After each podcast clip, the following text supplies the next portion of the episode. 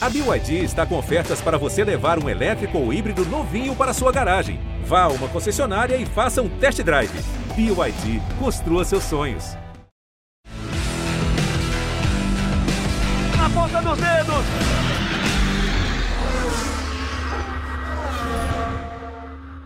É hora de velocidade no GE. Globo. Tá começando mais um episódio do Na Ponta dos Dedos. Eu sou Bruno Fonseca, mais uma vez registrando aqui a minha alegria de estar apresentando esse podcast, que é para você apaixonado por velocidade. Tivemos no final de semana a prova da Catalunha na Fórmula 1, uma provaça da Fórmula E em Mônaco. Teremos no próximo final de semana Stock Car, uma corrida em Interlagos. E claro que a gente vai reforçar aqui durante o podcast convite para você acompanhar as provas da Stock no próximo final de semana nos canais Sport TV Hoje, um episódio super especial. É um episódio que, pro apresentador aqui que vos fala, aqueles para guardar na memória, no coração e também no HD, porque eu vou querer gravar esse programa. Eu quero esse programa para mim. Mas antes de apresentar o nosso convidado super especial, deixa eu apresentar ele que é o pai da Amanda e o sócio proprietário aqui do nosso podcast Na Ponta dos Dedos. Pode soltar a vinheta. Rafael Lopes!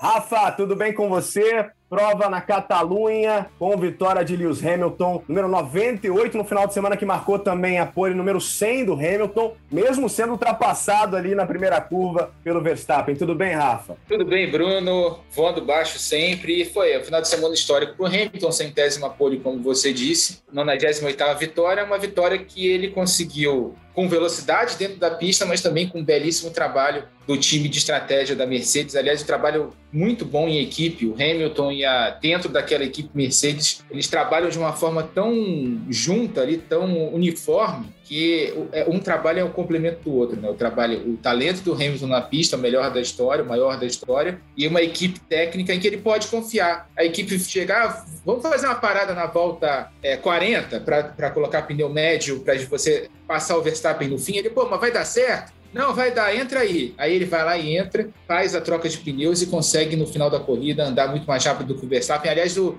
depois a gente fala mais um pouquinho dessa estratégia, que foi brilhante da Mercedes, mas ela conseguiu deixar a Red Bull totalmente sem ação. E isso foi genial aí do time da Mercedes, além do trabalho genial também do Hamilton dentro da pista. Outro representante da família Lopes aqui no nosso podcast, nosso Pedro Lopes, que eu fiquei sabendo agora há pouco também é tijucano, acho que é primo do Rafa, pelo menos um primo distante. Pedrão, é muito bom estar com você. O Pedro é jornalista do GE, cobre todos os esportes a motor. Então, a possibilidade de conversar com o Pedro é sempre muito bacana para a gente poder destrinchar o que foi essa prova da Fórmula 1, falar também um pouquinho do que foi a Fórmula E, né, Pedro? Tudo bem com você? Bom dia, Bruno. Bom dia, Rafa. Bom dia, nosso convidado que ainda vai ser revelado, mas que é um prazer imenso ter aqui com a gente. Eu tô ótimo. Queria agradecer mais uma vez esse convite. Somos maioria tijucana aqui, então prazer duplo. GP da Espanha, para quem gosta de xadrez, foi lindo, porque aquela jogada da Mercedes foi um checkmate, aquele momento para quem viu o Gambito da Rainha, que o cara desiste, simplesmente joga o rei pro lado e fala: "É tua". Não tinha o que a RBR fazer, não tinha como reagir. É uma grande prova de estratégia da Mercedes que pôde confiar, como o Rafa falou, no Hamilton. Então é um prazer estar aqui para a gente poder falar um pouquinho disso. Ótima referência, o Gambito da Rainha. E olha, eu comecei aqui dizendo que era um podcast especial, como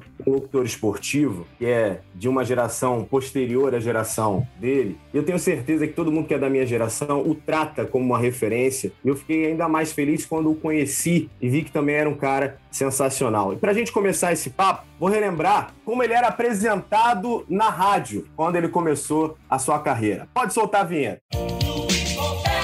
Luiz, que alegria ter você. Muito bom receber você aqui no, na ponta dos dedos. Motivo de privilégio poder conversar e lembrar de momentos importantes também da sua carreira, que também é muito voltada para o automobilismo, né? Você já narrava corridas no rádio, depois foi narrar na televisão, então é muito bom ter você aqui, amigo. Ô, oh, Bruno, obrigado pelas palavras, pela vinheta. É sempre um momento de, de saudade e de satisfação para mim, né? Passa sempre um filme na cabeça. Rafa, Pedro, craques, vocês três são cracassos do esporte a motor, é um privilégio estar aqui com vocês na ponta dos dedos, que é um dos podcasts mais ouvidos que nós temos na área do motor e é um privilégio realmente dividir um pouco com vocês. É, meu destaque inicial já entrando no clima do programa, para não, não focar, digamos, na, na vinheta dos meus tempos de Rádio Globo, né? Ah, que saudade. É, certamente foi a vitória do Hamilton, e só complementando o que disse o Rafa, né, Pedro? O Bono, Peter Bonington, que é o engenheiro do Hamilton, nessa conversa que o Rafa se referiu, ainda complementou com a seguinte frase: Você já fez isso outras vezes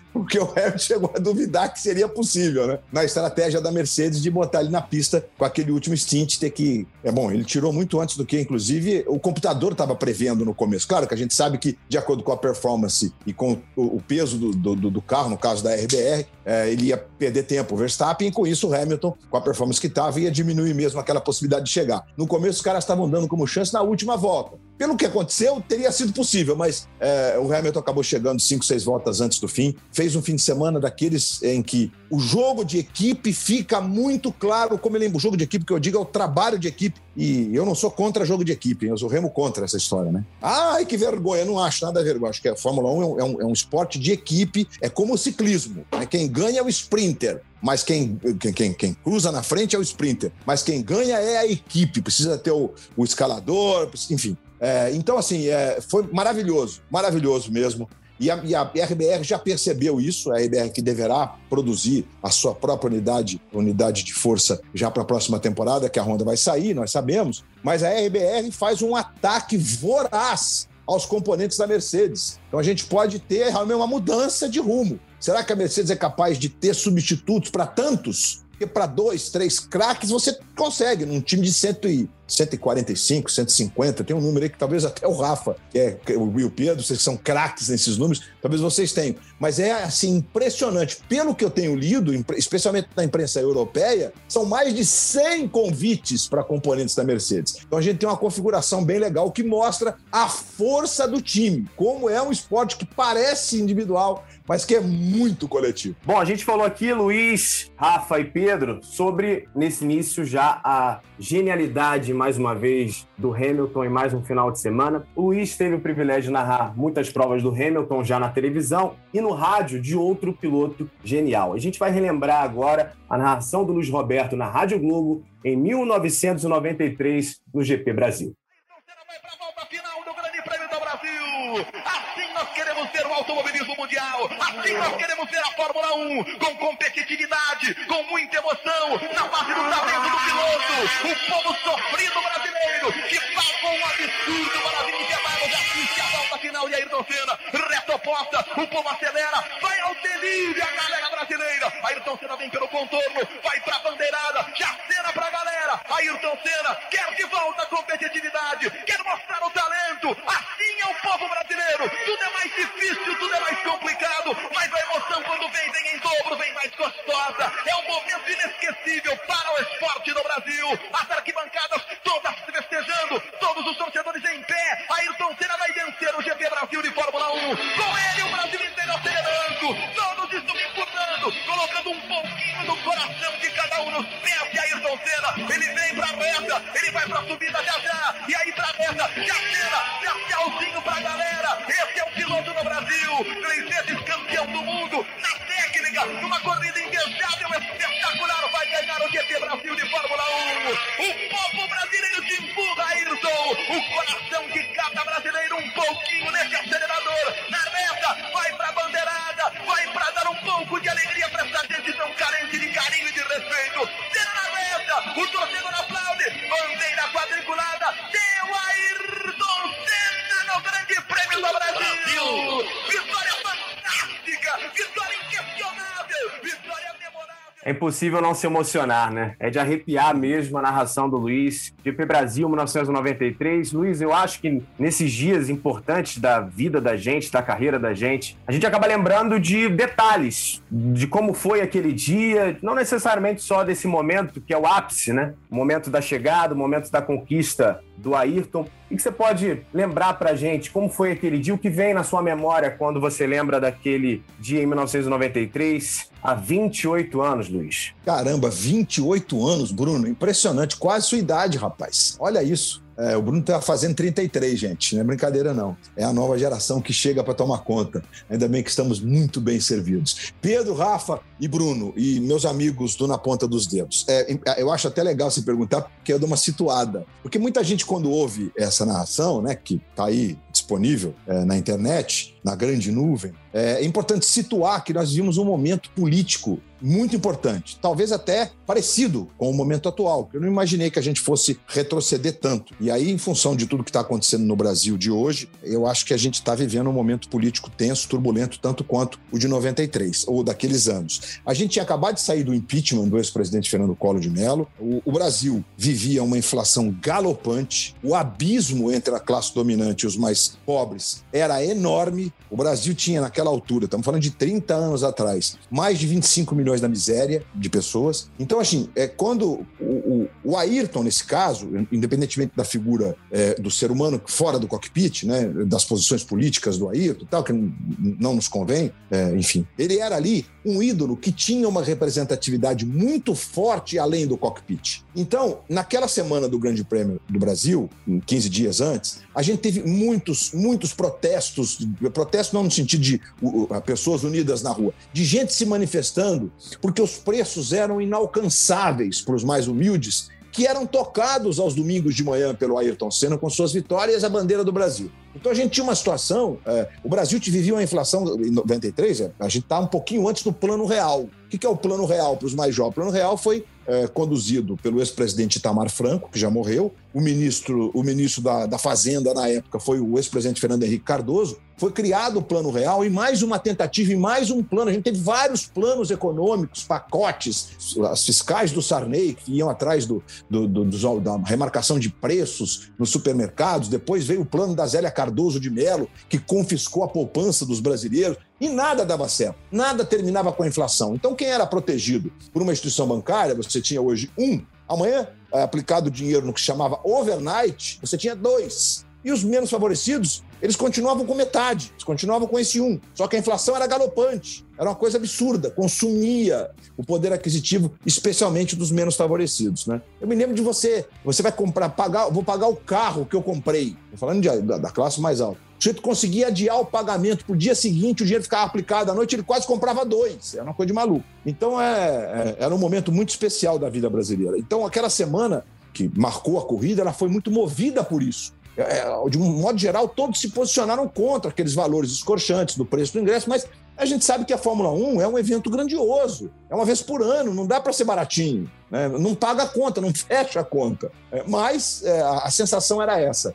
Então havia realmente um clima é, muito além do cockpit. Dentro do cockpit, naquela altura da vida, o Ayrton já era o gigante, que é, né? Ele já era o gigante. Porque nós temos outras vitórias do Senna, marcantes, que também é, foram além do cockpit, quando ele ainda não era o tricampeão mundial e considerado um dos maiores de todos os tempos. Então, assim, é, esse é um, esse é um dos, dos, pontos que tem que ser sempre destacados nessa narração, porque eu acho que tem uma, reflete um pouco esse momento, né? Quando eu digo que era um, um povo carente de carinho e de respeito, é bem isso mesmo, né? E, e isso era latente no nosso cotidiano. E tentar levar um pouco daquilo que a gente passou em Interlagos, porque certamente é a volta da vitória mais apoteótica, provavelmente, da história da Fórmula 1. Né? Por ser quem foi, né? na casa desse piloto, desse mega ídolo do esporte brasileiro. Então, é, é, é toda uma situação é, que a gente é bom a gente situar. Né? E eu me, eu me lembro muito que, naquela semana, é, o Senna... Vocês imaginem, né? o Senna é mais ou menos, provavelmente, assim, para nós brasileiros, depois do Ayrton, a gente não tem, talvez, o Ronaldo no, no auge né, depois da, da, da, conquista de 2002, é, do drama das contusões nos, nos, joelhos, do rompimento das patelas. Mas o, o Ayrton, assim, era um batalhão de gente cobrindo o Ayrton. Era, assim, era, era, era um absurdo. Assim, o movimento em torno do ídolo era realmente espetacular. Era algo que, que chamava atenção, inclusive, dos, dos colegas, especialmente dos europeus. Hoje, talvez aconteça um pouco com o Hamilton, pelo tamanho que ele, que ele se configurou e pela paixão que, que os britânicos têm pelo automobilismo, né? Eles certamente são mais entendidos do que a gente. A gente é mais. A gente, no caso do automobilismo no Brasil, acho que a gente, o grande público, ele, ele é mais essa mistura. É preciso ser ídolo, é preciso vencer. Né? É, então, é, o britânico consegue entender, consegue valorizar um décimo, por exemplo. A gente não consegue. Né? É, a gente, que eu digo, nós, enquanto é, sociedade, né? A gente consome o esporte vencedor. A gente torce pelo Brasil e quer que o Brasil vença. Então é toda uma situação. E além de tudo, tem o lado da saudade. O comentarista esse dia foi o Cecílio Favoreto, que foi um jornalista que se notabilizou durante muitos anos, é, especificamente no, no, no, automobilismo e no, no, cotidiano. Eu ia com, com, com o Cecílio acompanhar ah, os estocões em Interlagos, as, as outras categorias, e a gente se divertia muito com o conhecimento do Cecílio. É, ele morreu muito cedo, né? morreu tem alguns anos, mas jovem, jovem assim, 50 e poucos anos, quase 60 anos. Então, então é uma mistura de, de saudade de um tempo em que o rádio tinha um peso enorme. Vocês imaginem, estamos falando de 30 anos atrás quase. É, tudo se concentrava na televisão, na mídia impressa e no rádio. Nós não tínhamos sequer a internet, a internet era incipiente nessa, nessa época. Nós tínhamos a telefonia, a telefonia celular, analógica, que ainda não. É, a gente conseguiu fazer um trabalho na Rádio Globo em 92, é, no título mundial do São Paulo, que o Márcio Bernardes, hoje colega na Rádio Transamérica, conseguiu falar com o telefone celular de dentro do ônibus do São Paulo, campeão do mundo, voltando para o hotel. É, aquilo já foi uma ideia de como seria a transformação de era que a gente viveu na sequência depois do advento da internet. Em 94, no ano que morre o Ayrton, na Copa do Mundo não existia, a internet não era operante. Você tinha na, na sede, a gente chama de IBC, né, que é o International Broadcast Center, ficava em Dallas, nos Estados Unidos, a gente tinha uma intranet. Você pesquisava só ali no IBC, porque não tinha ainda, era tudo discado, enfim. Então, você imagina, é toda uma situação é, que eu me alonguei aqui, porque é legal situar, porque os, às vezes os mais jovens não, não conseguem ter a dimensão do grau de dificuldade que nós vivíamos naquela altura para fazer transmissões. Me lembro, gente, alguns anos antes, em 89, numa vitória do Ayrton Senna em Hockenheim, no Grande Prêmio da Alemanha. Foi um fim de semana dramático, né? Porque morreu o Botelho, que era um dos que comandavam a carreira do Ayrton Senna, e só lhe foi informada da morte. A morte só foi comunicada ele depois da corrida. É, ele vence passando o Prost no meio da prova que eu, eu, tive um problema na posição de comentário e aí saí correndo 10 minutos antes da largada, fui para a sala de imprensa, consegui um telefone de um, de um colega, porque na Alemanha não tinha, nessa altura, módulos de telefonia como a gente tinha em Portugal, na Espanha, que você entrava numa cabine de, de telefone e pedia uma chamada. E aí fiz ali um, um collect call, uma chamada, um, chamada cobrada para o Brasil, que você usava um 0800 da Embratel, e narrei a largada da sala de imprensa. Foi engraçado, porque é, naquela altura ficou todo mundo em silêncio olhando para minha cara. Olha só que louco. Hoje em dia você pegaria o teu telefone, né? Enfim, tudo é pelo telefone. Não existe mais a chamada linha física para fazer transmissão. E aí eu me lembro que eu narrei a largada e tal, largou, e aí eu fui ler os anunciantes, que eram os mesmos anunciantes da TV Globo naquela altura. E a Alpargatas patrocinava com o produto Bamba, que era um tênis. Aí eu comecei a ser chamado de Bamba pelos europeus. Bamba, Bamba, Bamba, Bamba. Você vê que ficou marcante, né? É uma coisa de maluco. E aí voltei lá para a cabine, chamei um, um, comentarista no Brasil e a cabine já estava funcionando e voltei. E que, não sei se você já foi em Hockenheim, mas você tem que passar, até hoje é assim, você tem que passar um túnel para sair da sala de imprensa para ir para o outro lado da pista, subir uma escadaria danada para chegar nas posições de comentário. Leva uns 15 minutos. Então perdi um pedaço da prova, mas cheguei a tempo de narrar a ultrapassagem do, do Ayrton Senna. Enfim, momentos da, da, da, da vida brasileira que fizeram da, da, Fórmula 1, especialmente, essa paixão, né? Essa, essa paixão nacional que tem milhões e milhões de pessoas que acompanham essa categoria que é tão encantadora. Me alonguei um pouco, Bruno, desculpa aí. Nada, Luiz, é sempre muito bom ouvir você e acho que existem pontos importantíssimos na sua fala quando você lembra o que era o momento político do Brasil e como isso tem que fazer parte de um momento como aquele. Você está tratando de um herói que está ali na pista, como o Ayrton era tratado. Tem muita gente que acha que política e futebol, enfim, não devem se misturar. Eu discordo totalmente. Acho que o futebol está inserido dentro de um contexto que é muito maior do que. É lógico, e, e, é impossível, né, Bruno? É impossível, né?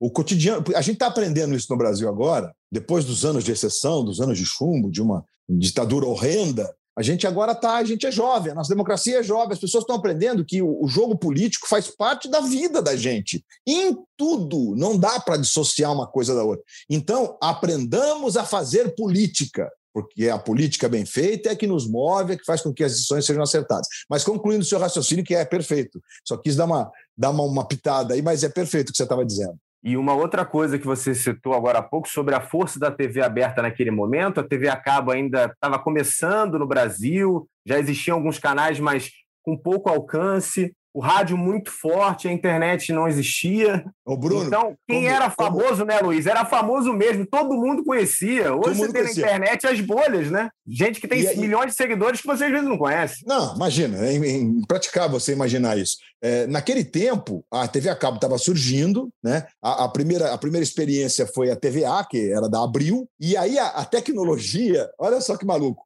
era um decodificador e a, a, imagem era gerada por uma, por uma tecnologia chamada MMDS. E nesse decodificador tinha 19 canais. 19 era o máximo.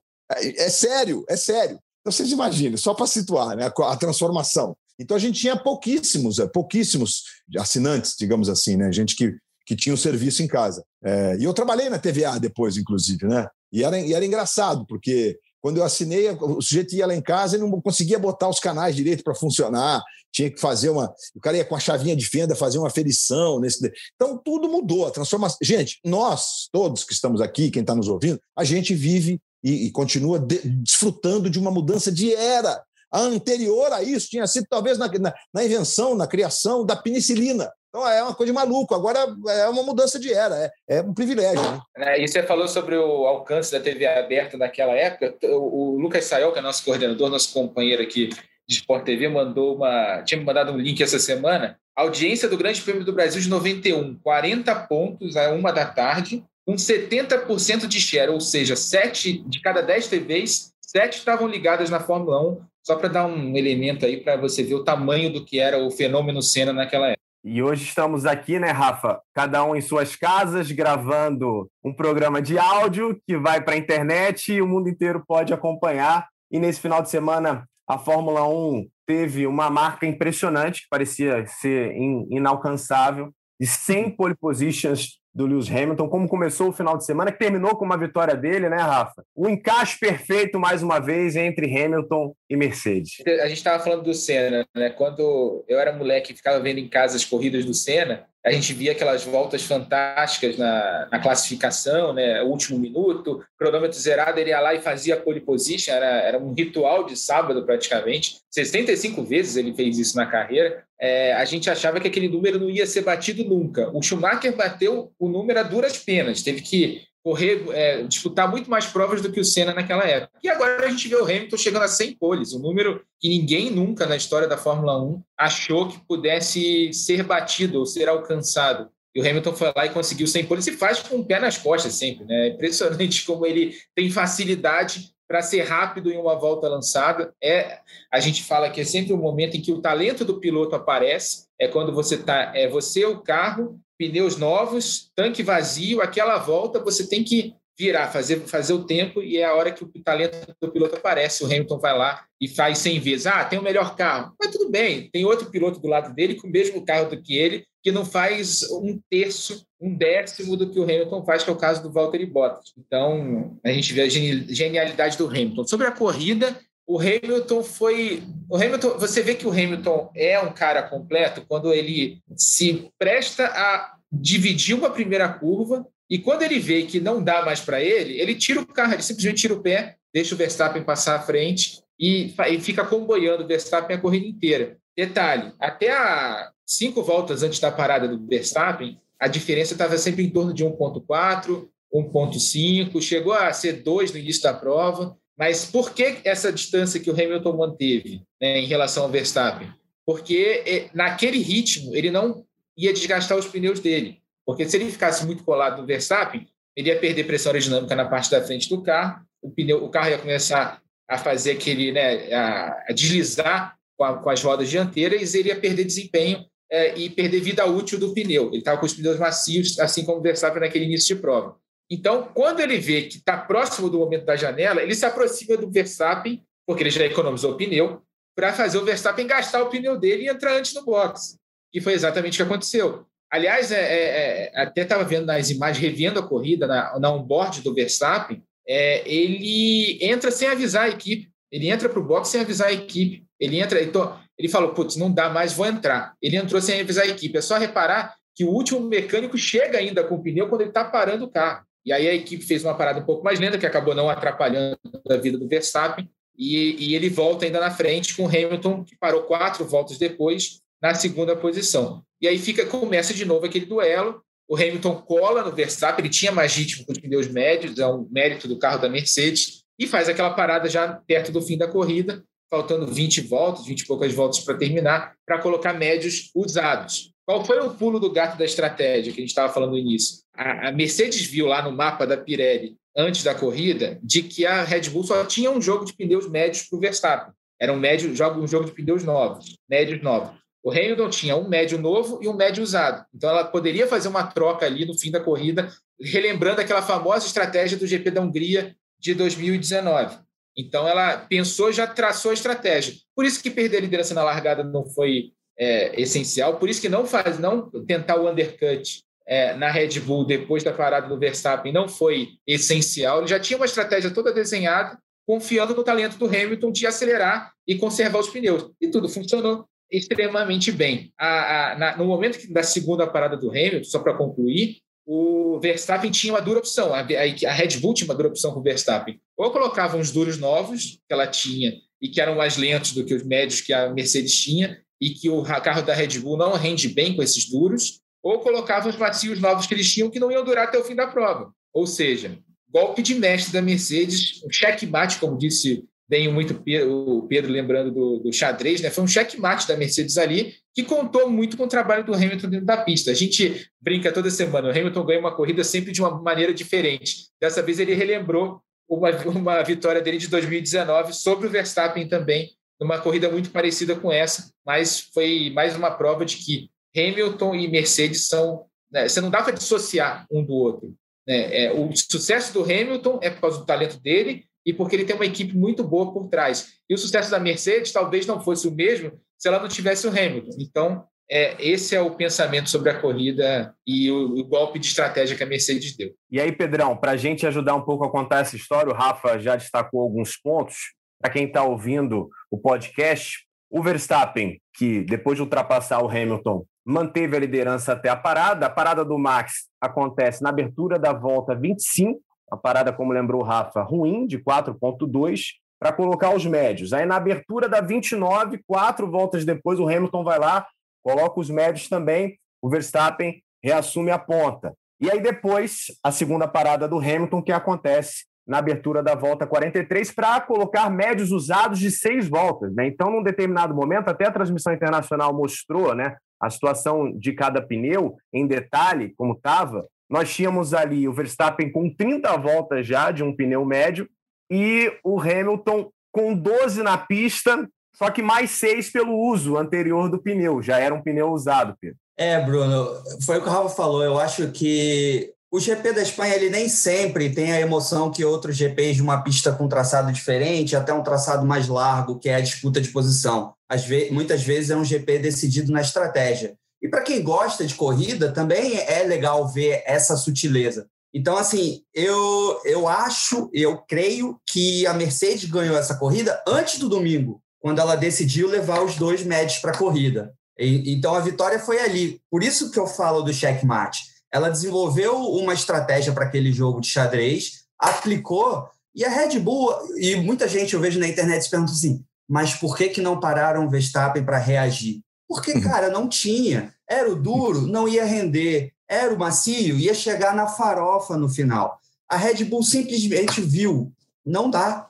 Tipo, checkmate, empurra o rei para lá e acabou, não tem o que fazer. Mas, de novo, a Mercedes só pode fazer isso porque ela sabe que ela tem um cara que vai dar conta do trabalho, entendeu? E ele confia muito. Eles dois têm essa sinergia e desenvolveram esse trabalho onde um pode confiar no outro, né? É, então é incrível ver um cara desse com uma equipe dessa em ação. Não é à toa que, que são heptacampeões e que podem se tornar octa esse ano. E legal o Pedro, o Pedro falar dessa questão é, da escolha dos, dos jogos de pneus, dos sets de pneus. Né?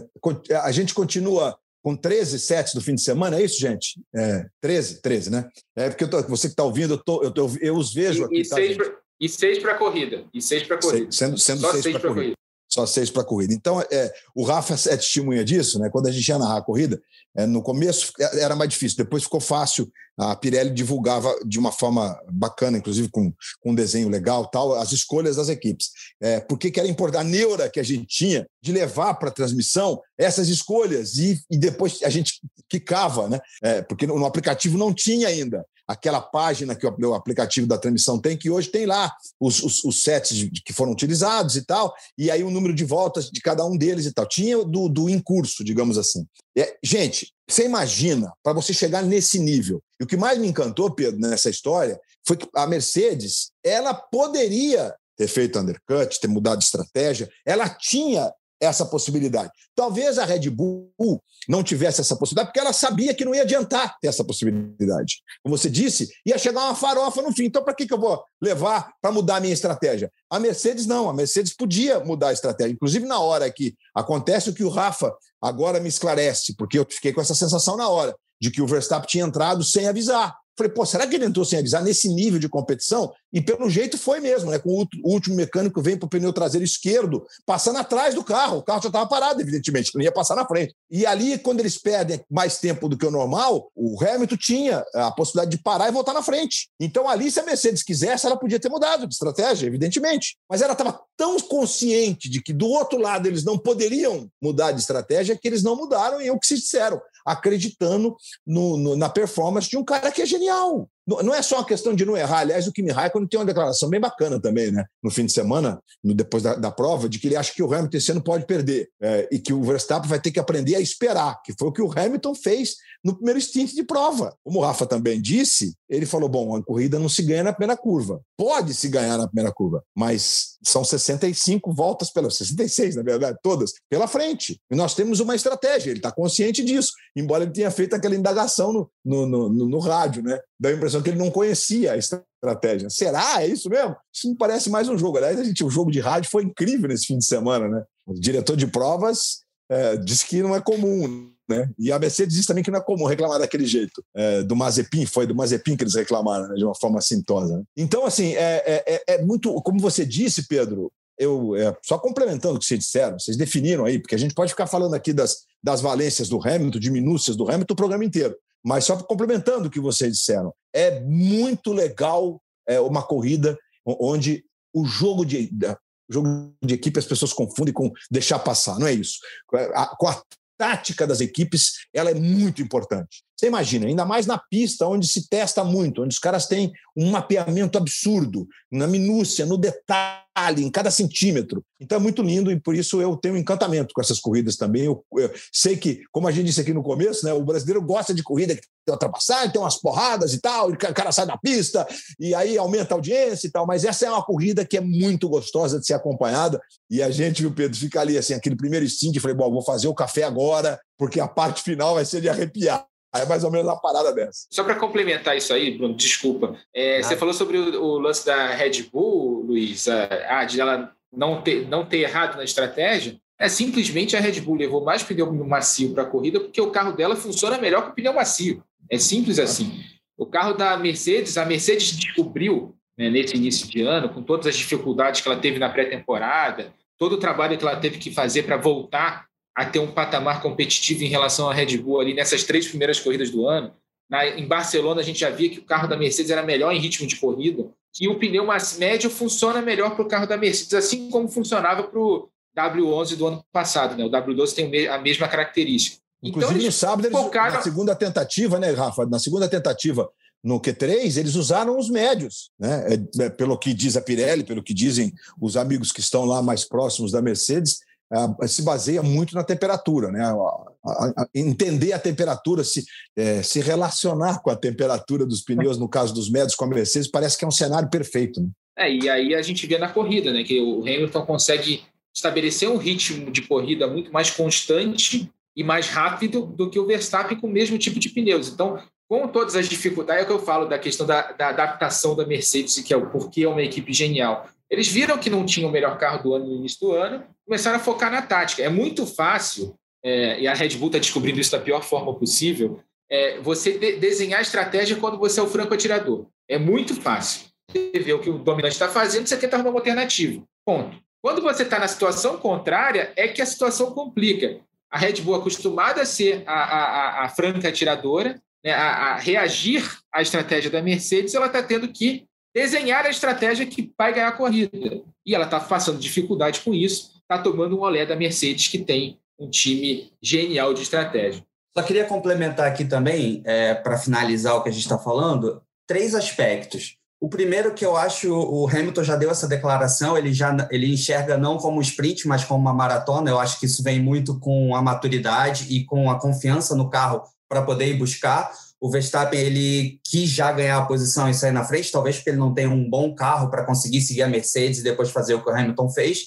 É, o Christian Horner, chefe da, da RBR, falou que houve um erro de comunicação e que a parada do Verstappen tinha que ser na volta seguinte. Ele entendeu errado, acabou entrando uma volta antes, eles não estavam prontos. E o engenheiro da Mercedes, o Andrew Schuvlin, é, disse que o carro da Mercedes gasta menos pneu traseiro que o carro da Red Bull. Também foi um outro fator que permitiu Hamilton seguir o Verstappen e adotar é, a tática de usar o médio usado novamente e ter um, um ritmo tão bom a ponto de conseguir perseguir e passar o Verstappen até o fim. Né? Então, esses três pontos eles foram decisivos. Quer dizer, não o pit stop não foi decisivo, porque realmente, como o Rafa falou, o Verstappen não, não perdeu muito tempo, mas a questão do pneu traseiro e do Hamilton enxergar como uma maratona, tirar o carro e falar, vai lá, vai lá, tô tudo tranquilo, deixa comigo, foi, foi decisivo para a corrida, sem dúvida. Agora, Luiz, a gente já falou sobre o desfecho, a vitória do Hamilton. Hamilton vai lá, passa o Verstappen na volta 60, mas antes acontece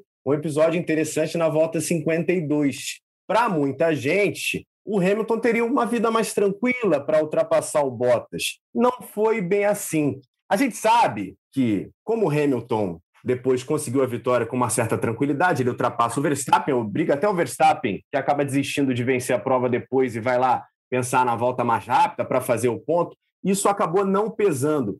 Mas uma coisa interessante, no setor 2, quando ele demora para fazer a ultrapassagem no Bottas, ele perde ali quatro décimos. Se a gente estivesse falando de um cenário mais apertado, a situação ia ser problemática dentro do box da Mercedes, Luiz. Então, você sabe que na hora é, eu fiquei ali tentando entender, é, olhando para a ação do, do, do Valtteri, o que estava acontecendo. Porque, obviamente, que para a gente ali, lá de cada televisão, olhando para a televisão, parece tudo muito simples. Né? E nós sabemos que de simples não tem nada. E tem uma questão que envolve performance, é, é, giro, uma série de componentes que poderiam comprometer o pódio do Valtteri Bottas. Porque se você disser assim, ah, o Bottas está correndo só para o Hamilton ser é, octa, não, ele está correndo também por ele mesmo, ele está correndo para chegar ao pódio, para estabelecer números, para talvez ser o, o, estabelecer aí uma vitória de mais uma vitória de um finlandês que ele busca já tem um tempo, é, números que são legais para a vida dele e para a vida comercial dele também. Né? Você imagina, na Finlândia, obviamente ele ele tem lá seu prestígio óbvio, né? Então, é, é, depois, ele, ele, a, o próprio Walter disse que atrapalhou um pouco mesmo. Ele mesmo disse. Mas não ficou uma, uma explicação assim clara de ah, é, foi por isso, foi por aquilo. Então eu, eu tentei me colocar na posição do, do Bottas. É, e acho que está dentro do jogo ali. Eu acho que não dá para você parar o carro, é para você é, simplesmente sair da frente, sai da frente. Eu acho que tem todo, tem todo um, uma questão de, de como você vai conduzir naquele trecho, como aquilo vai ser feito, não do ponto de vista que vai passar e que isso é contra a regra, porque não, isso não é nada de contra a regra. Isso é um jogo de equipe. Ali tem um piloto disputando o título, somos da mesma equipe e eu não tenho nenhum motivo para dificultar em, em, como você disse, em quatro décimos, se, se, eles estão, se eles estão decidindo na última volta, talvez isso tivesse feito a diferença.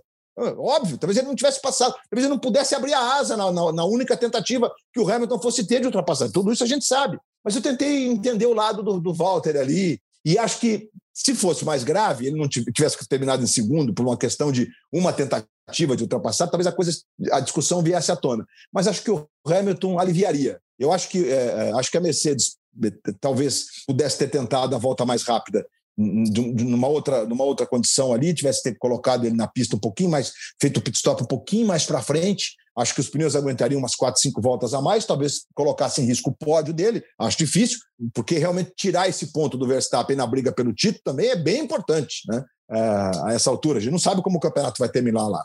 A gente teve vários campeonatos que terminaram com diferenças mínimas, de um ponto. O Mika foi campeão por dois pontos, foi isso, Rafa? 92 a 90?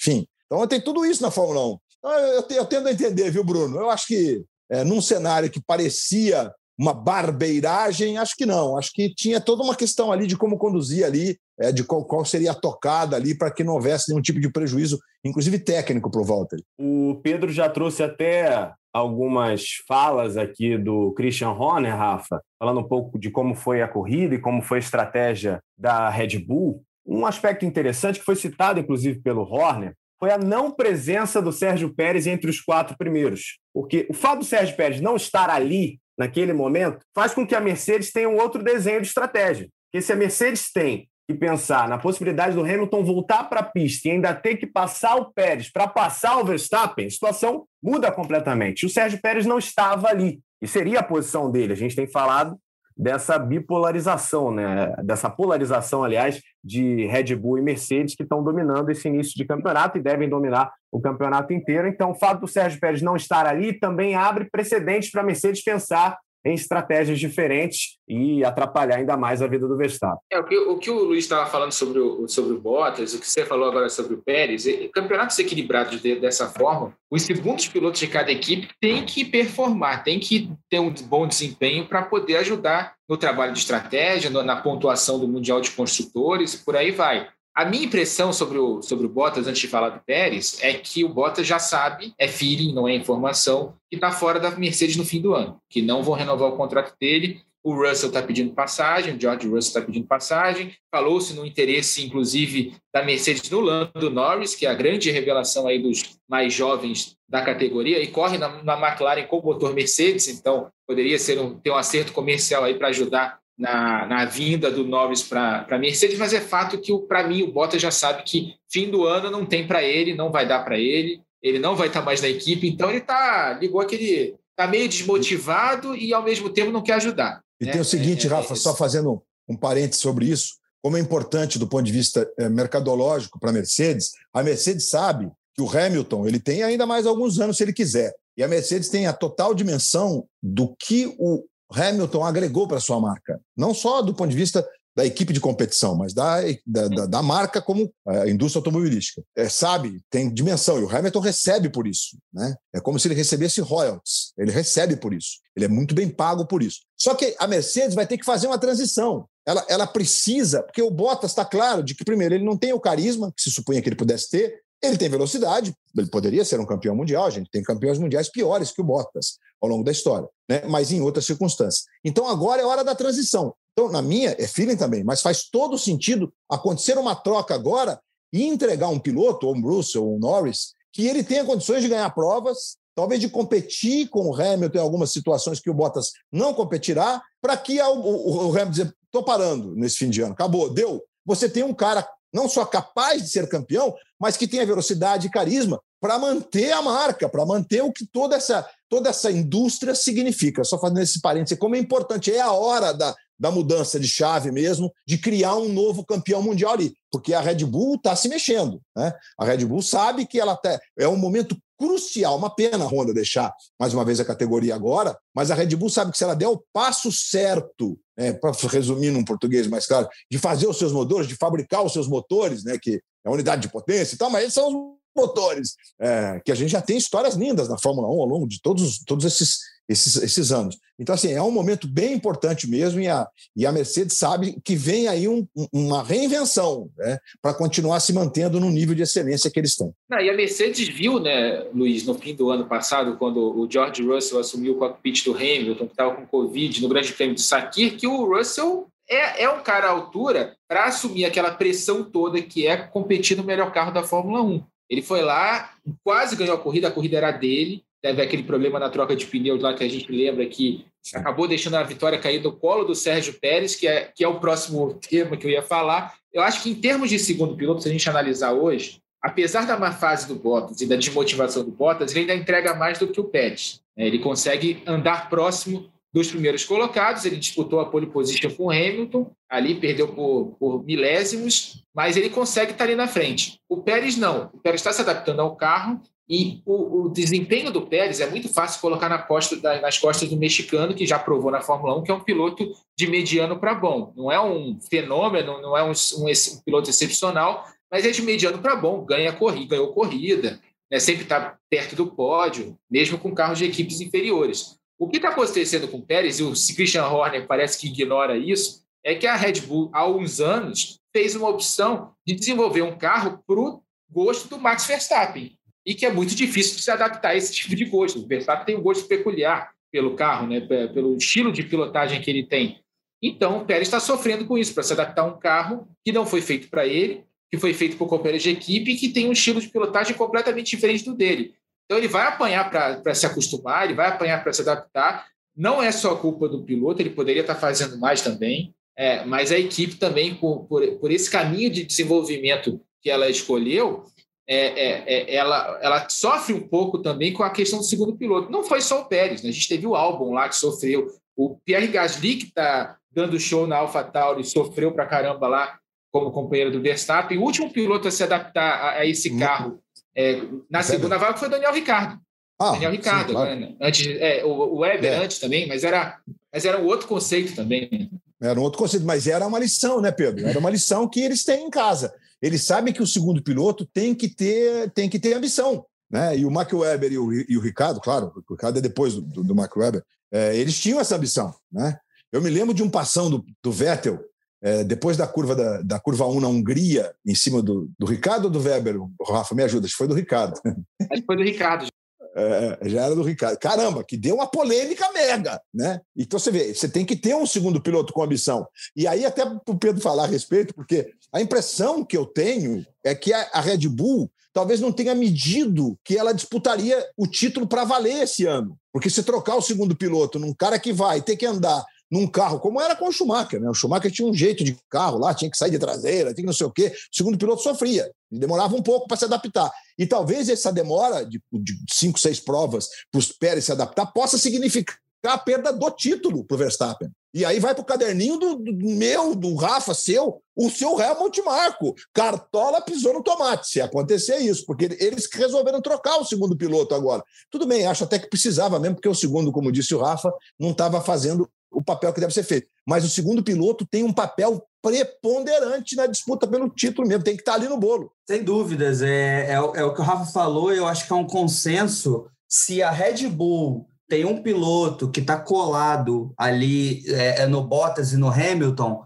a Mercedes não ia ter tanta liberdade de fazer aquela segunda parada. E isso também foi preponderante para que, que ela fizesse e que o Hamilton ganhasse. Complementando a história do Pérez, além de ser um carro que eles chamam de diva, que é um carro muito sensível, muito específico, que demanda uma, uma pilotagem que não é qualquer piloto, e todo mundo que passa lá fala isso, você vê, é um carro arisco, que a qualquer momento sai da pista, é, tivemos uma pré-temporada que foi uma das, das menores dos últimos tempos. Então, o Pérez ainda teve menos tempo do que Gasly, do que Albon, para se adaptar a esse carro, o que complica. Eu não. Voltando à ultrapassagem sobre a questão do segundo piloto, eu não sei se é essa que vocês estão falando, mas pode ser a da Malásia do, do Vettel sobre o Weber, é, o Multi 21, que foi o, aquele escândalo, né? Não sei se é essa, Luiz, que você estava falando, não, não, mas era, realmente.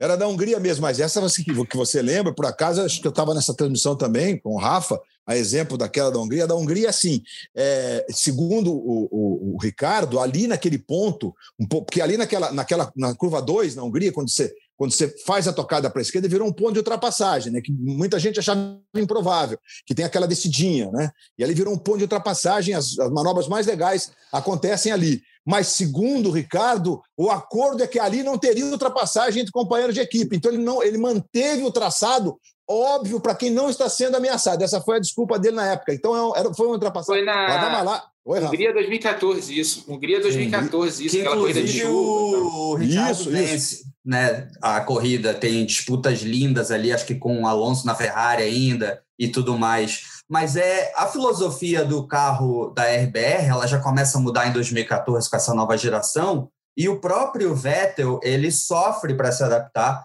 tanto que o Richard é o único piloto que vence fora da Mercedes, recém-chegado na equipe, né? Então isso mostra que realmente a filosofia do Adrian Newey e desses novos carros, é, ela não, ela não faz com que qualquer piloto tenha uma adapta, adaptabilidade com, com esse carro mais arisco da RBR. Amigos, para a gente fechar o assunto Fórmula 1, a gente vai falar de Fórmula E ainda. Queria que vocês destacassem mais algum momento da corrida que vem à cabeça de vocês. Separei alguns pontos aqui. Uma briga interessante entre Ferrari e McLaren, a Ferrari se mostrando competitiva. Talvez a gente tenha uma briga interessante até o final do campeonato entre as duas, ali para ser a terceira força de fato. Aston Martin ainda patinando mais uma vez os dois fora dos pontos, né? Mas vocês querem destacar para a gente fechar a conversa de Fórmula 1? Começa com você, Rafa. Então, eu acho que na, dentro desses assuntos que você falou, eu acho que você destacou bem, acho que o mais interessante é o da Ferrari, né? A Ferrari voltando aí depois de um ano dos piores da história dela, ela não tinha um ano tão ruim desde os anos 80.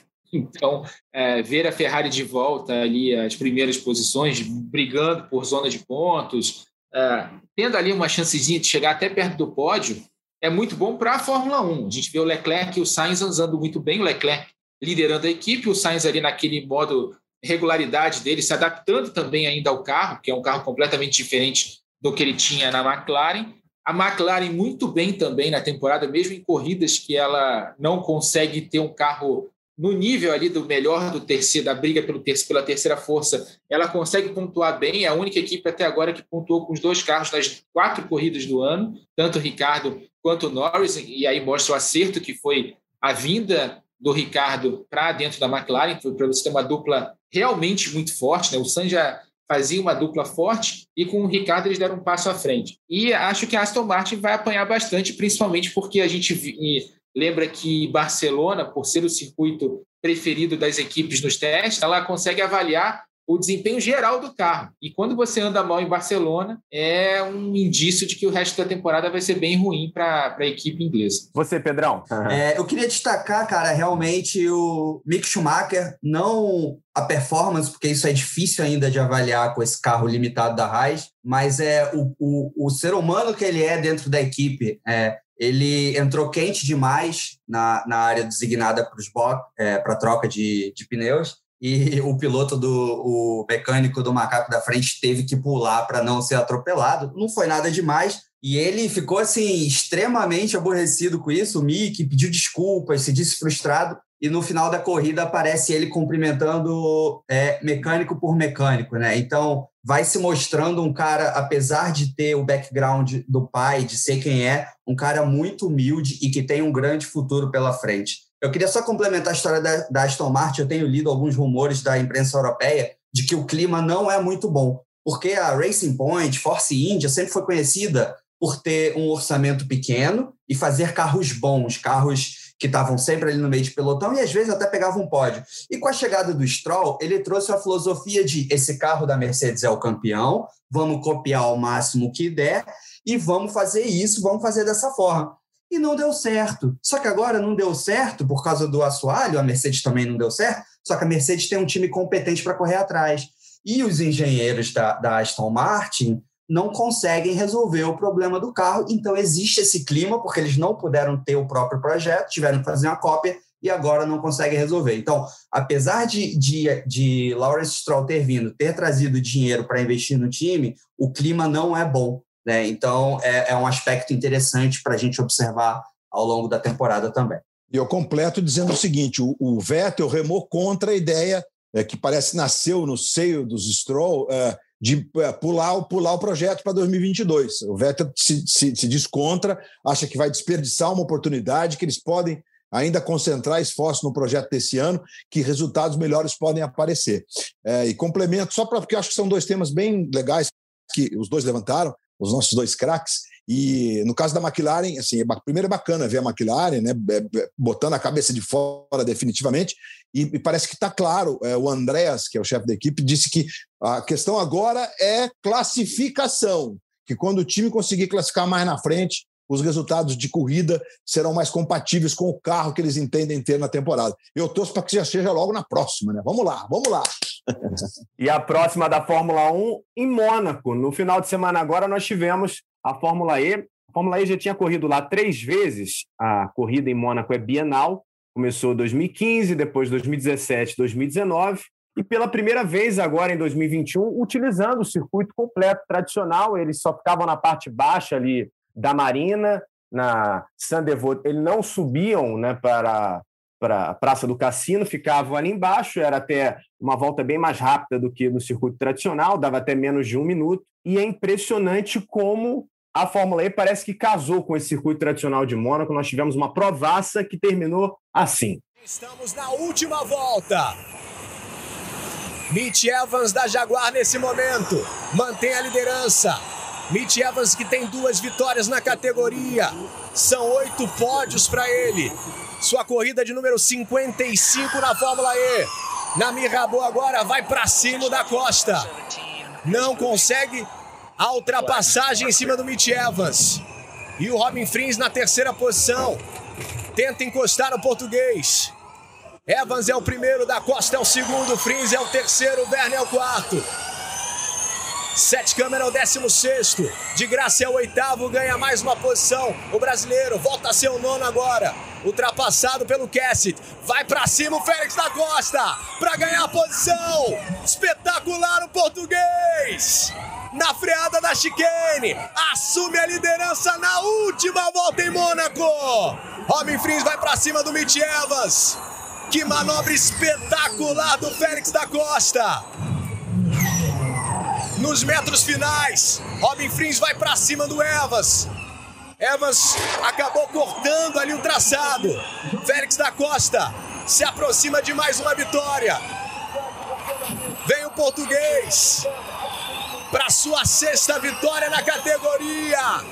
Antônio Félix da Costa brilhando em Mônaco. Ultrapassagem espetacular de Antônio Félix da Costa sobre o Mitch Evans na última volta. Rafa, que provaça que a gente pôde testemunhar no último sábado em Mônaco. Bruno, e quem disse que em Mônaco não dá para fazer ultrapassagem, hein? Olha aí que corrida que a gente viu na Fórmula E. Cara, é, é, o que a gente fala, assim, é, é, que eu falei, eu bati bastante nessa tecla na semana passada aqui no podcast, que comparações são sempre muito complicadas. Mas eu acho que comparações, quando você traz algo de. Você identifica um problema, elas fazem sentido. A corrida da Fórmula E, em Mônaco, mostrou que carros mais mecânicos, carros menores em termos de dimensões mesmo, né, de comprimento e largura, fazem boas corridas em Mônaco. Você tinha carros da Fórmula E que conseguiam seguir, né, andar um atrás do outro ali, sem grandes danos problemas para o desempenho, sem perder pressão aerodinâmica. Você tinha é, possibilidade de fazer ultrapassagem, apesar de todo mundo contar com trens de força, né, com os motores elétricos diferentes, cada marca desenvolve o seu. E ainda assim, a gente teve uma corrida aqui da volta do minuto 1, né? são 45 mais uma volta. Do minuto 1 à última volta da prova, a gente teve manobras de ultrapassagem. A gente não conseguia respirar. Brinquei com o Bruno até no meio da transmissão. Falei, pô, eu queria aqui emendar meu comentário, mas não consigo, porque eu começo a falar uma coisa, vem outro piloto e faz a ultrapassagem. Teve o Félix da Costa fazendo essa ultrapassagem maravilhosa no fim da corrida, freando para lá do limite é, na chicane do Porto, na freada para a chicane do Porto. Teve a ultrapassagem do Mitch Evans, que ele passa o, Nick, o Robin Frins na reta dos boxes, depois passa o Félix da Costa por fora na Boa Rivage, que é um ponto que eu nunca tinha visto ultrapassagem em Mônaco ali, aquela curva à, à esquerda antes do, da subida do cassino, antes da freada para o cassino. E depois teve também, e antes ainda um pouquinho, teve a ultrapassagem do Félix da Costa dupla, né? Sobre o Mitch Evans e o Jean-Henrique Verne na chicane do Porto, que o, que o Félix da Costa faz uma ultrapassagem diferente, né? Ele fica ali atrás, medindo para enfiar o carro e consegue passar os dois de uma vez. Grande prova do Antônio Félix da Costa, que, além de ter toda a velocidade, administrou bem a questão da bateria, chegou, venceu a prova, um grande campeonato que agora tem liderança do Robin Frins, holandês da Virgin, que não é uma equipe oficial, isso também é legal na Fórmula E, né? A Virgin, que corre com o trem de força da Audi, está liderando o campeonato com o Robin Frins. O Antônio Félix da Costa chegou na briga, é o atual campeão da categoria, e a gente ainda tem pilotos da Mercedes, que não foi tão bem em Mônaco, e os dois pilotos da Jaguar, ali na briga pelo campeonato. Vai pegar fogo até o fim do ano. A gente tem pelo menos sete pilotos aí em condições de brigar pelo título até a última corrida, que vai ser em Berlim. E a ultrapassagem do Félix da Costa, né, Pedro, acontece justamente na chicane, que foi o trecho modificado, pouco modificado, é bem verdade, ela ficou mais travada ainda do que na Fórmula 1. exceto essa mudança, tivemos o circuito completo de Mônaco e é impressionante. Parece que a categoria foi feita para esse circuito, né? um circuito utilizado desde 1929, antes do início da uhum. Fórmula 1. E a Fórmula E vai lá e faz uma grande prova. Acho que ninguém mais vai cogitar a possibilidade da Fórmula E sair de Mônaco no circuito tradicional, Pedro. A, a Fórmula E principalmente pela sua característica de sustentabilidade e de servir para chamar atenção para os carros elétricos nos grandes centros, já foi desenvolvida para funcionar em circuitos pequenos e travados. Né? A sua carenagem, diferentemente da da Fórmula 1, é uma carenagem mais forte que também permite aos pilotos andarem coladinhos. Aí às vezes dá um toquinho, tipo carro de turismo, né? Então é por isso que Mônaco funcionou tão bem. E com essa alteração ficou ainda mais fácil para os pilotos conseguirem o bote ali. É, eu não vi a corrida porque a gente estava é, fazendo a Fórmula 1 naquele momento, é, foi mais ou menos um horário ali, acho que logo depois do treino classificatório, se não me engano, e eu não consegui ver e depois fui ver o highlight. Quando eu vi fila dupla na Lowe's, eu falei, cara, isso vai ser incrível, isso vai ser incrível, não tem como ser diferente. E aí o cara vai lá e coroa a atuação dele com uma ultrapassagem na última volta, na descida do túnel, foi lindo demais, cara. Que prova. Bom, além de ter sido lindo, de, é uma provaça, além de ter sido lindo demais, é, a gente, a gente, o, o de Graça disse que a Fórmula E foi feita, ou Fórmula E foi feita para Mônaco. É, achei bacana assim, a, a, a, leitura que ele fez do que aconteceu no traçado de Mônaco. Mas deixa eu fazer uma pergunta aqui para os entendidos. Depois de Valência, que a gente teve uma mudança na questão dos limites de energia, é, é, me expliquem um pouco essa coisa do, do limite de energia. O que, que, isso, o que, que isso impacta do ponto de vista da sustentabilidade ou zero? Me fala um pouquinho disso, Rafa e Pedro, porque eu não, ainda não tenho esse entendimento técnico a respeito. É, é, é, é mais uma questão, Luiz, para a dinâmica da corrida mesmo. É, é, quando você tem bandeira amarela, né, ou safety car na pista, ou a bandeira amarela full course yellow, né, que é o safety car virtual da Fórmula E, eles têm, eles debitam lá uma porcentagem de bateria a cada minuto de safety car, né, a cada minuto de full course yellow, é 1 kWh né, da, da capacidade da bateria. Isso para que um piloto não fique andando muito devagar no safety car, economize bateria e ganhe vantagem no fim da corrida. O que eles mudaram agora de Valência para Mônaco foi que essa dedução não acontece mais nos últimos cinco minutos de prova para evitar a, a, o tipo de sistema que a gente viu lá em Valência, né? Com todo mundo acabando Muita a bateria. gente abandonando. É. Exatamente. Todo mundo assim meio que calculou, ah, faltam 10 minutos para acabar a prova, eu tenho isso aqui de bateria. Vou, vou fazer isso durar até o fim. E aí, quando entra o safety car muito em cima da, da última volta, ficou todo mundo meio que a, de mãos atadas, não teve o que fazer. Só quem realmente tinha, quem ia chegar no limite acabou antes da última volta. Quem realmente tinha economizado bateria, que era o caso do, do, até do Nick DeVries no sábado, que ganhou a prova, ele chegou até com uma certa folga. Mas o Alberto Longo, que é um dos diretores da Fórmula E, falou que todo mundo tinha em torno de 30% ainda de bateria né, usável é, dentro do carro, mas não podia usar por causa do regulamento, então por isso eles resolveram fazer essa mudança nos últimos cinco minutos finais. Estão se ajustando. Foi um, é o que eu falo, a gente saiu de duas semanas atrás de uma corrida em que todo mundo criticou a categoria, por causa dessa, desse, desse problema das baterias e do, da dedução de energia no safety car, para uma corrida que a categoria foi super elogiada pela ação que ela fez nas pistas de Mônaco. Ajudou, é, ajuda porque é uma categoria, a Fórmula E tem uma, mensa, tem uma mentalidade aberta, ela não, não, não tem problema em mudar os seus, os seus regulamentos é, para adaptar, né? Que é uma categoria que está em desenvolvimento, ela evoluiu eu vi o Jean Todt da FIA falando que é uma categoria que evoluiu 50 anos em menos de 7. A, a gente começou é, a categoria Fórmula E com dois carros, carros que não tinham grande velocidade, que não aguentavam disputar uma corrida inteira, para uma categoria que hoje tem carros que chegam a 250 km por hora e com bateria que é, com autonomia para 45 minutos mais uma volta, que poderia até ter um pouquinho mais. É que eles limitam esse tempo para justamente questões de televisão e de transmissão de TV. Então é uma categoria que não tem problema, não tem medo de mudar, não tem medo de se adaptar. E a gente viu isso de em duas semanas o efeito que isso faz. A gente teve uma corrida que foi super criticada por todo mundo que gosta de corrida lá em Valência e agora uma corrida em Mônaco que ninguém conseguiu achar um defeito nessa corrida de sábado. A gente está gravando o podcast agora na terça-feira, uma notícia que chegou agora. O Ricardo Maurício testou positivo para a Covid-19 e na equipe RC teremos o português Antônio Félix da Costa disputando as duas provas desse final de semana em Interlagos, Rafa.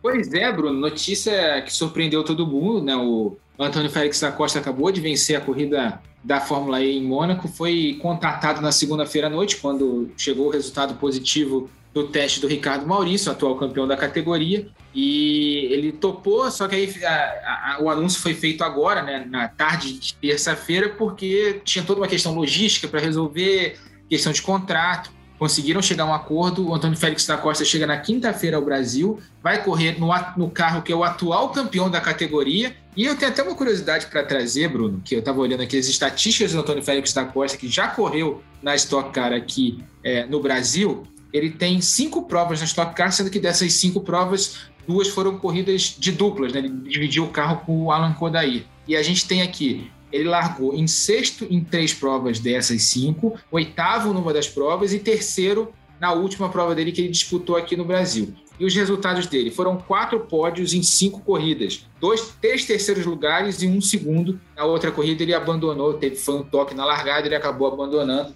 Mas o Antônio Félix da Costa é um piloto que é reconhecido mundialmente né, pela adaptação fácil às categorias que ele disputa vai correr na Stock Car, uma categoria que ele já se deu muito bem com o carro. E uma mudança no regulamento das provas, né, Rafa? Mudança na duração, inclusive. Exato. Depois daquela primeira corrida do ano, que muita gente reclamou do, da duração das corridas serem muito curtas, né? A gente teve safety car nas duas provas e aí o tempo de corrida mesmo diminuiu bastante. Para a segunda corrida do ano, a Vicar já anunciou que serão duas corridas de 30 minutos, ainda naquela dinâmica né, de não parar no box, de você fazer a inversão do grid com os carros em, em andamento ali, né? Só que em vez de uma volta, vão ser duas voltas para esse procedimento de inversão do grid. Então, duas corridas de, um, de 30 minutos, mais uma inversão do grid que vai durar duas voltas em vez de uma, como a gente viu em Goiânia melhor para o espetáculo, mais corrida, vai chegar no formato parecido do que a gente tinha no ano passado, que em várias corridas a gente teve 30 minutos mais uma volta nas duas baterias, só que sem aquele intervalo para inversão do grid, é, em que os pilotos paravam, demoravam uns 15 minutos ali para tomar uma água e tal, recuperavam a, a energia durante 15 minutos e voltavam para a pista. Agora é tudo non-stop. Você vai ter 30 minutos, mais duas voltas de intervalo e mais 30 minutos de corrida. Portanto, reforçando o convite, os canais Sport TV mostram para você no final de semana as duas provas da Stock Car. No sábado, treino classificatório a partir de 3 da tarde.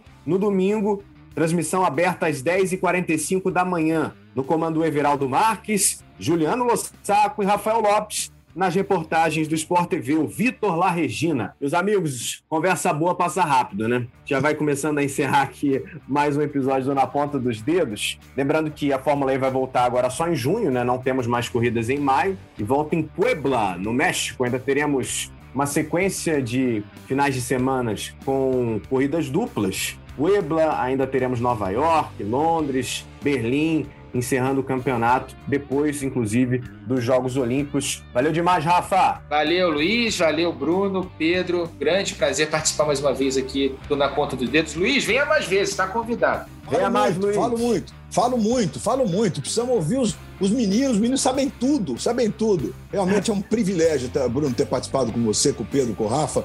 Sou muito fã do, do trabalho do Rafa do Pedro. Se eu não preciso nem dizer, uh, tenho um respeito profundo por essa nova geração que chega na narração, na apresentação dos programas. Você, você é um ícone desse time. É, o seu futuro é garantido e brilhante pela frente. Obrigado pelo convite, Pedrão. Privilégio poder trocar com você algumas ideias sobre automobilismo. Tenho o maior respeito pelo seu trabalho, trabalho de alto nível. E o Rafa, o Rafa é nosso capitão. Joga com a braçadeira, joga com a braçadeira. Obrigado, gente. Um privilégio, hein? Vamos fazer aquele, aquele falando um pouco da história do rádio na Fórmula 1, que é bem legal, hein? Você sabe eu, eu já te mostrei o, o, o, compacto, ninguém sabe o que é isso hoje em dia, com a narração do Barão da conquista do Hermes, que eu tenho a revista Manchete, que nas bancas você comprava e vinha com o compacto, que é um disco, né? E aí a, a gente, quando comemorou o aniversário das conquistas do Emerson aí na Globo, eu tava aí para narrar uma coisa de Fórmula 1, ele tava no, esperando para entrar no esporte espetacular. Depois de tantos, tantos e tantos anos, eu consegui o autógrafo naquela revista do Emo. Privilégio, privilégio. Já tinha, podia ter levado naquela de Monza lá do livro, que, mas peguei do livro, né? Que o Rafa produziu a matéria com o Reginaldo e tal, e com o Emerson Fittipaldi lá lá em Monza, comemorando também aniversário de um dos seus títulos. Obrigado, gente. Grande abraço, valeu demais. Privilégio é nosso, Luiz. Muito obrigado mesmo pela sua presença. É motivo de felicidade para todos nós ter você aqui. Obrigado também, Pedrão. Valeu, pessoal. Obrigado mais uma vez pelo convite. O Luiz, ele entra na nossa casa há anos, então poder agora interagir com ele é sempre divertido. Tem que ter um episódio extra dele contando a história do Prost da aposentadoria de 93 também, que é sensacional essa história. E, pô, quando o papo é bom, a gente faz uma hora e meia, duas horas. Sei que a gente tem que parar, mas é, foi demais e eu agradeço mais uma vez o convite, Bruno e Rafa. Valeu demais. Agradecendo ao Rafael Lopes, ao Pedro Lopes, ao Luiz Roberto. Lembrando que esse podcast tem edição da Raíra Rondon, a coordenação do Rafael Barros e a gerência do André Amaral. Velocidade nos canais Globo, emoção na pista. Ponta dos dedos.